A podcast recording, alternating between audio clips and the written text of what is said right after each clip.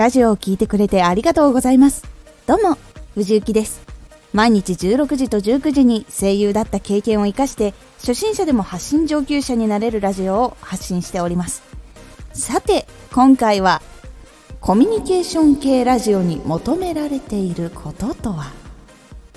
これを最後まで聞いていただくと、コミュニケーション系ラジオを作るときに何を気をつければいいかがわかります。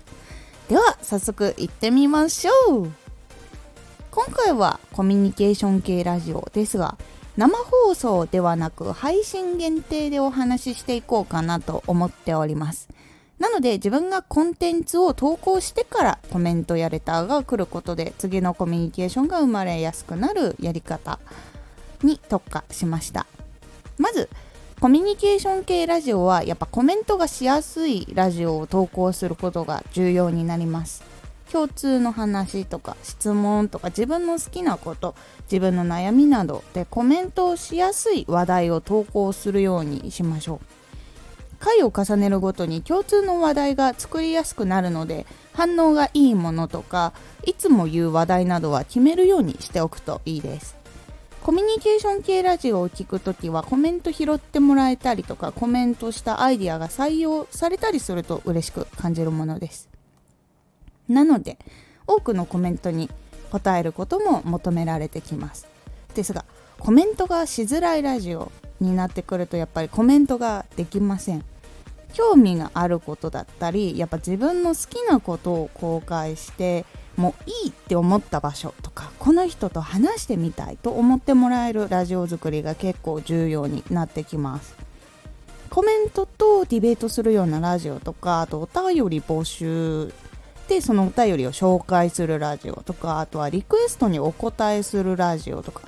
あとは何だろうな交換ノートみたいな言葉を交換するようなラジオとかいろんな形でできていきそうだと思いますので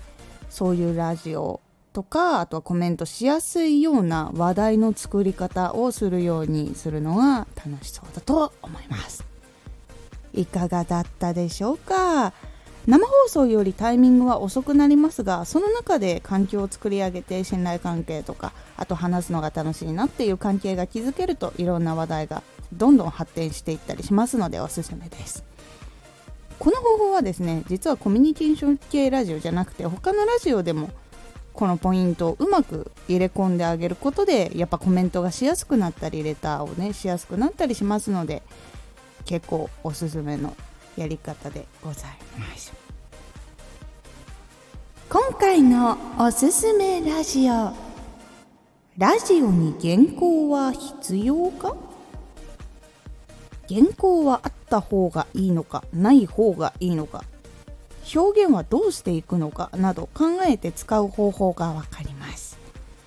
このラジオでは